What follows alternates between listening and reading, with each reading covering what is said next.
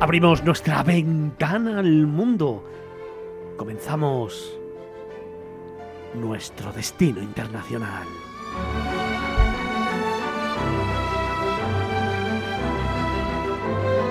Y al compás de estos acordes nos vamos a Francia. Esta semana os proponemos un recorrido por la historia de la porcelana y de la imprenta, sin olvidar ese momento de ocio que en todo viaje hay que reservar.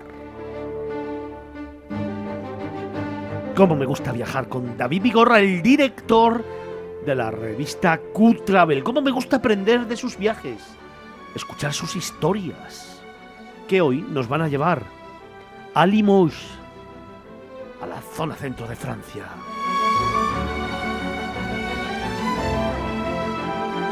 Nos vamos a la Alta Bien en la región de la Nueva Aquitania. Y lo hacemos para descubrir los orígenes de su famosa porcelana blanca. De allí nos moveremos hasta el Molino de Got en la localidad de San Leonard de Noblat, donde descubriremos en primera persona cómo se hacía y ojo, ¿cómo se hace aún la pasta de papel y las hojas de papel? Pero es que además vamos a conocer cómo se imprimía en antiguas máquinas de imprenta del siglo XVIII. No, sí, ya lo decía yo. Es toda una experiencia con David Vigorra el director de Cutravel, nos vamos a Francia, nos vamos a la Alta Viena.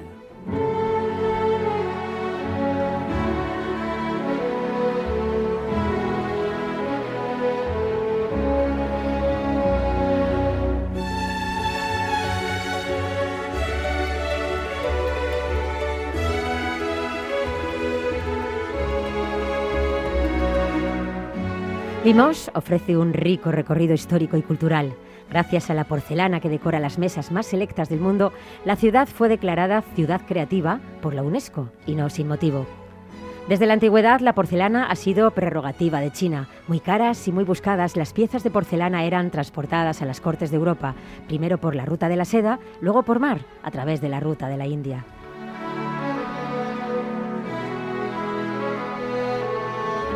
Finales del siglo XVII, un europeo se interesó especialmente por la fabricación de estas preciosas lozas. El padre, François Xavier d'Entregol, jesuita de Limousin, que estudió en China, relata con detalle el proceso de fabricación y cocción de la porcelana.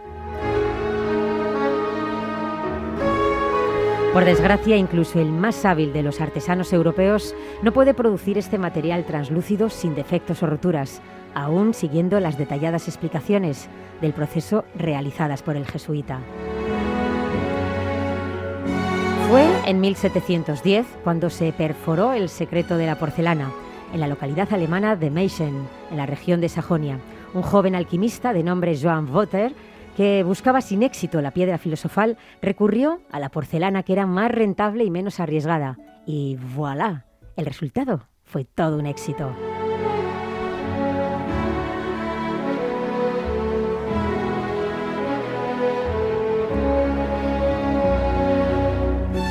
En la década de 1760, en las cercanías de Limoges, se descubrió un polvo blanco que las mujeres utilizaban a veces para lavar la ropa. En realidad se trata del kaolin, una arcilla de color blanca, pura y translúcida, que pasaría a ser uno de los ingredientes esenciales para la elaboración de la porcelana, junto con óxido de silicio y el óxido de aluminio, entre otros elementos.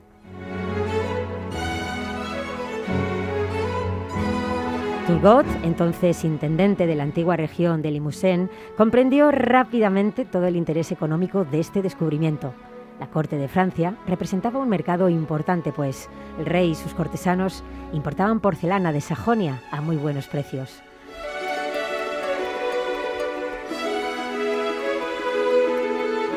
El agua del río Vienne hará girar los molinos. Los bosques están llenos de leña y hay alfareros expertos en Limoges.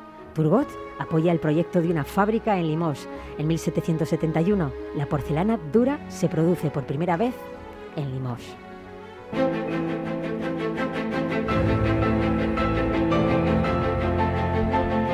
David, buenos días. Hola, muy buenos días. ¿Cómo estás? Muy bien, aquí unos días anticiclónicos que llevamos casi ya más de 30 días.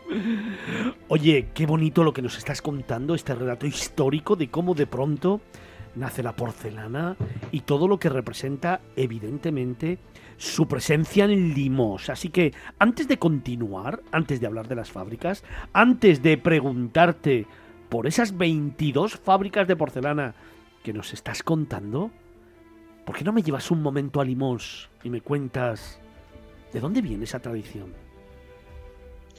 Pues mira, es un poquito lo que estábamos ahora contando en el, en el reportaje. Es como una casualidad, ¿no? Porque por mucho que se empeñaron en, crear eh, esa porcelana que costaba tanto de llegar desde China, no había forma humana. Y resulta que se encontraron, habían unas canteras de, de, este, de este preciado, este preciada piedra eh, que es la, base del, de la porcelana, ¿no? Del caolín. Y encontraron unas canteras que, eh, curiosamente, era un polvo blanco y a partir de ahí a pesar de que lo intentaron ya muchísimas veces, al final consiguieron ah, con éxito realizar la porcelana. Pero aquí viene el, caso de que por qué es tan famosa la porcelana. Y es que la corte, la corte de París ah, se dio cuenta de que aquí se podía realmente producir esta, esta, eh, la porcelana, ¿no? Que son, que realmente eran elementos decorativos en ese momento. Luego llegó las vajillas, pero en principio eran elementos decorativos.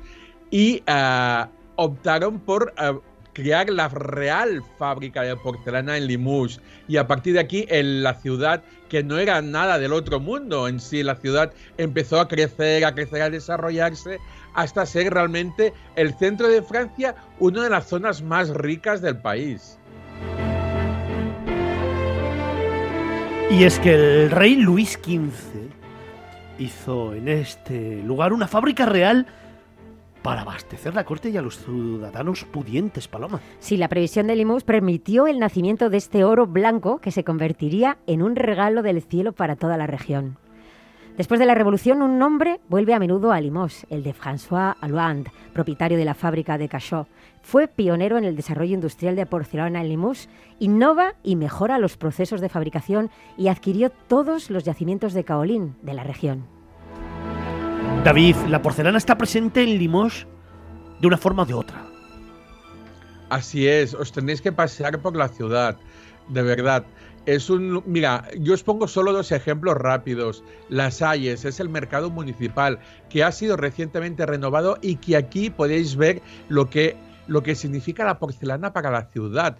Estamos hablando que es un edificio ya de por sí eh, muy interesante porque se realizó, lo realizaron los discípulos de Eiffel y es ese estilo de arquitectura metálica del siglo XIX, pero es que está adornada con un bellísimo friso compuesto por 328 piezas únicas de gres porcelánico que decoran todo este mercado.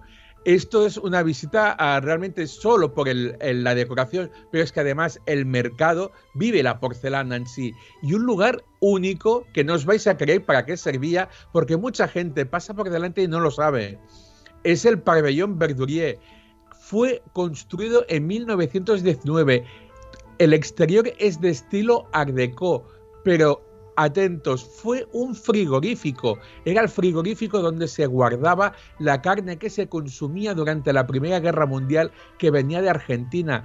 Estamos hablando de un edificio octagonal de 400 metros cuadrados, completamente vestido con baldosas de gres de colores y los adornos de estilo Art están realizados con gres metalizado desde fuera y cuando hace sol es un efecto muy muy bonito y se puede visitar porque actualmente es una sala de exposiciones. A principios del siglo XIX, las fábricas florecieron en la ciudad. Cada década se fundaron una docena de nuevas empresas. Crean miles de puestos de trabajo, alimentan a familias enteras y alientan a los artesanos a perfeccionar constantemente sus habilidades. La porcelana de Limoges es cada vez más conocida en Europa y sus depósitos abastecen de caolín a fábricas alemanas, suizas, rusas y del norte de Europa. Limos posee en la actualidad una ruta de la porcelana en una red de 22 fábricas de porcelana unidas para representar y promocionar la tradición de esta famosa porcelana de Limoges. 22 fábricas, David. ¿Cuál nos recomiendas? Mira, yo me quedaría con la del Four de Casó, porque aquí alberga el horno de Casó del año 1884 y es el es uno de los pocos, de los cinco que hoy actualmente existen y se conservan, no en funcionamiento, eso sí. Estamos hablando que este horno dejó de funcionar en el año 59 porque pasó todas las fábricas pasaron a la cocción con gas. Pero aquí viene lo, bonito y lo interesante de este museo. Estamos hablando de que podemos ver todo un testimonio de las dificultades y de los éxitos de la creación de la porcelana, que no fueron pocos. La preparación de la masa, el vertido, el calibrado, la cocción, todas las herramientas y objetos necesarios, todo está expuesto y con la omnipresencia de la mano humana, porque aquí la lucha contra las llamas del intenso fuego que se precisa para conseguir este oro blanco están presentes.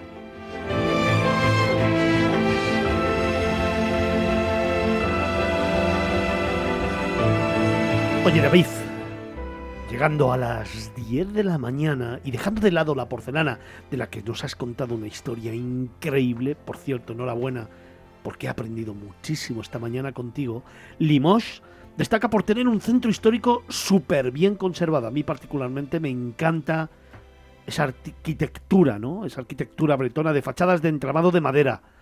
¿Nos propones una ruta rápida para realizar?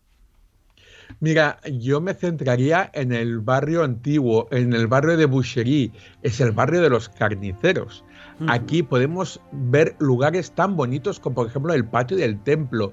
Es un se accede por un callejón súper estrecho y lo más probable es que cuando lo intentéis localizar por primera vez os lo paséis de largo porque realmente el acceso es muy pequeño y es un patio interior que está rodeado de edificios históricos, de familias nobles y burguesas de la zona, de la ciudad. Estamos hablando de edificios del siglo XVII, completamente preservados y casi intactos. Y abajo, bajo tus pies, notarás cómo se vivía, porque estamos hablando que toda la plaza está adoquinadas con adoquines rotos de la época, totalmente pavimentado y cubierto de un musgo casi permanente de la propia humedad de este patio interior. Es algo que de golpe te transportas 400 años atrás y sorprende a todo el mundo porque la sensación es de que estás dentro de un pesebre. Si seguimos en el barrio, en el barrio de Albucherie, encontramos una plaza, la plaza de Bagueret, que es una plaza tan desconocida para los visitantes como para algunos lugareños. Es un lugar que podréis admirar con toda la tranquilidad del mundo esta estética de las casas de fachadas entramadas con madera, que combinaban el adobo y la madera a la vez, de forma cruzada. Vais a ver cómo os llamará muchísimo la atención.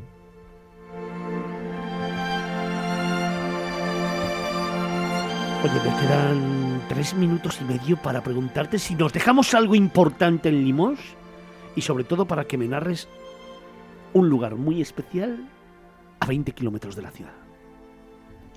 Mira, yo en Limous os recomiendo una pasada, evidentemente, a la Catedral de San Etienne. Está considerada la obra maestra del gótico, así que es algo imprescindible. Pero yo me quedo con la estación de Limoges estamos hablando de una estación de Art, Nouveau y Art Deco a la vez, que curiosamente tiene un campanario, un campanario de 17 metros de altura a modo de faro. Y lo más curioso aún es que esta estación no está construida al lado de las vías férreas, como sería lógico, sino está construida sobre las vías férreas en una plataforma de 96 por 70 metros. Imaginaos, todo esto se construyó en el año 1929. Es un lugar digno de admirar por la complejidad arquitectónica y técnica de ese momento y por su belleza exterior. Y yo también me iría a la iglesia de San Miguel de los Leones. es una pequeña iglesia que custodia a los restos de San Marcial, el santo patrón de la ciudad. tengo que decirlo, es que me gusta muchísimo más que la catedral. Veréis que tiene un encanto especial. Oye, me quedan dos minutos escasos. Dame una sorpresa. Mira, a 20 kilómetros de Limoges yo tengo que ir. Os recomiendo que vayáis al molino del Got. Es un molino que está en, a las afueras de un pueblo que se llama San Leonardo de Noblat, que por cierto posee un patrimonio UNESCO. Estamos hablando de su colegiata, que la colegiata forma parte del camino francés de Compostela.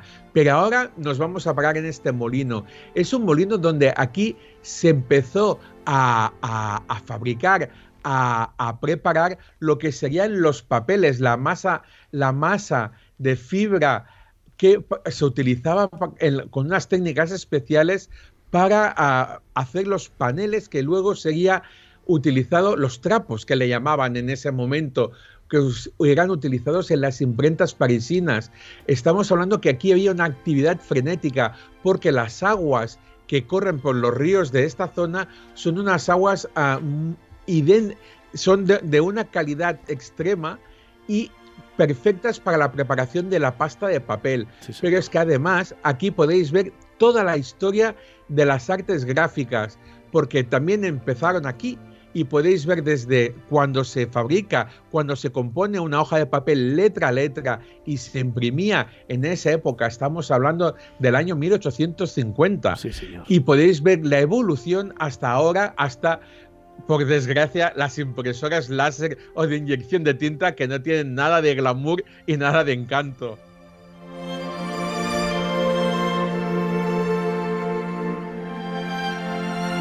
Pues qué mejor forma de acabar esta primera hora que con este relato extraordinario de David Vigorra, el director de la Cutrabel, de la revista Cutrabel, que nos ha llevado hasta la Alta, bien en Francia, hasta Limos.